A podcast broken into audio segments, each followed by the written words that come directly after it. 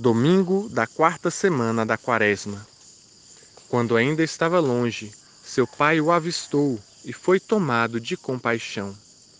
Leituras: Lucas 15, versículos de 1 a 3, 11 a 32, Josué 5, versículos de 9 a 12, 2 Coríntios 5, versículos 17 a 21.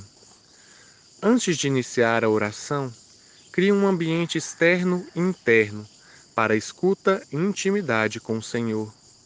Escolha o lugar, marque o tempo, desligue os aparelhos eletrônicos, silencie. Devido aos preâmbulos, oração preparatória, costumeira, composição vem do lugar, a petição da graça indicada para esta semana. A seguir, comece a aquecer o coração com os seguintes pontos para a oração a compreensão da parábola do amor paterno-materno de Deus pode ser para nós uma verdadeira iluminação. Ela revela não só o coração compassivo de Deus, mas também reflete de maneira sublime tudo o que devemos aprender sobre o falso eu e o nosso verdadeiro ser. Os três personagens representam diferentes aspectos de nós mesmos. A parábola dos dois filhos trata de uma denúncia implacável contra a espiritualidade farisaica. Em primeiro lugar, tanto o filho mais novo como o primogênito habitam em cada um de nós. Podemos encontrar em cada um deles elementos que nos levem a nos identificarmos com ambos.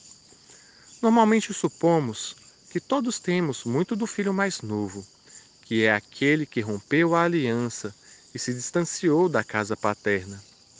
A verdade é que a atitude do filho mais velho também deveria ser objeto de atenção mais apurada. É relativamente fácil nos sentirmos filhos pródigos. É fácil tomarmos consciência de termos dilapidado os bens que nos foram entregues sem termos merecido. É fácil percebermos que rompemos com o pai e com a casa, que desejamos que ele esteja morto para herdarmos seus bens temos renegado o entorno no qual se desenvolveu nossa existência. Tudo para potencializar nosso egoísmo, para satisfazer nosso hedonismo, à custa daquilo que nos foi entregue com amor. O fracasso do filho mais novo e a desesperada situação a qual chegou facilitam a tomada de consciência de que ele escolheu o caminho equivocado.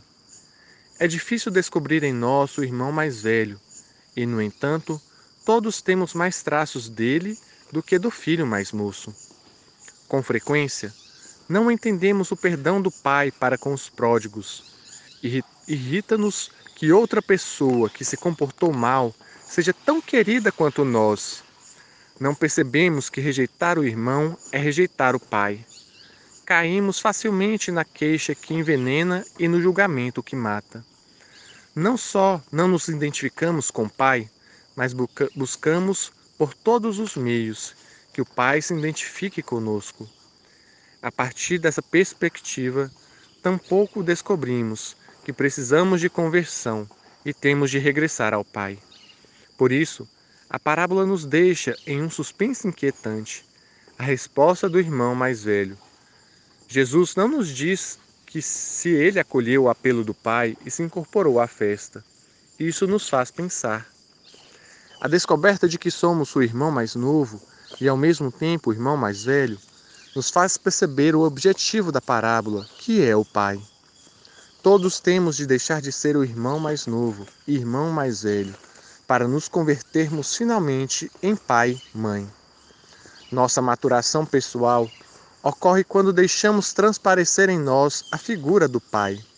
Sede misericordiosos, como vosso Pai é misericordioso. A parábola de hoje nos faz tomar consciência de que sempre haverá em nossa vida etapas a serem superadas na direção do coração compassivo do Pai.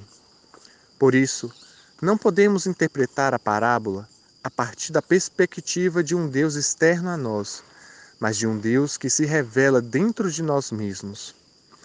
Nós mesmos somos o pai e mãe que perdoa, acolhe e integra tudo o que há em nós de fragilidade e engano.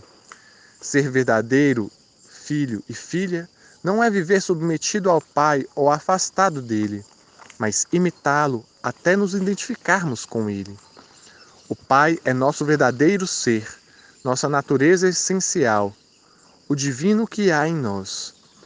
É a realidade que devemos descobrir no fundo de nosso ser. A parábola não faz referência a um Deus que nos ama a partir de fora, mas ao que há de Deus em nós, sendo parte de nós mesmos. É o fogo do amor compassivo que derrete a frieza nos nossos relacionamentos, queima toda pretensão de julgamento e intolerância e ativa o impulso ao contínuo retorno à casa paterna. Essa realidade fundante tudo abarca e tudo integra nela mesma. Descubra o que há em você do irmão mais novo. Deixar-se levar pelo hedonismo individualista, buscar o mais fácil, o mais cômodo, o que o corpo pede. Seu objetivo é satisfazer as exigências de seu falso eu. Descubra também o que há em você de irmão mais velho, distante do coração do pai, fechado na queixa amarga e incapaz de expressar um gesto de acolhida. Descubra as marcas de Deus Pai, Mãe, nas profundezas de seu ser, cheio de compaixão, festeiro, aberto à vida. Anote em seu caderno de vida os apelos, movimentos do coração, sentimentos, etc., que brotaram da oração. Uma boa oração e Deus abençoe.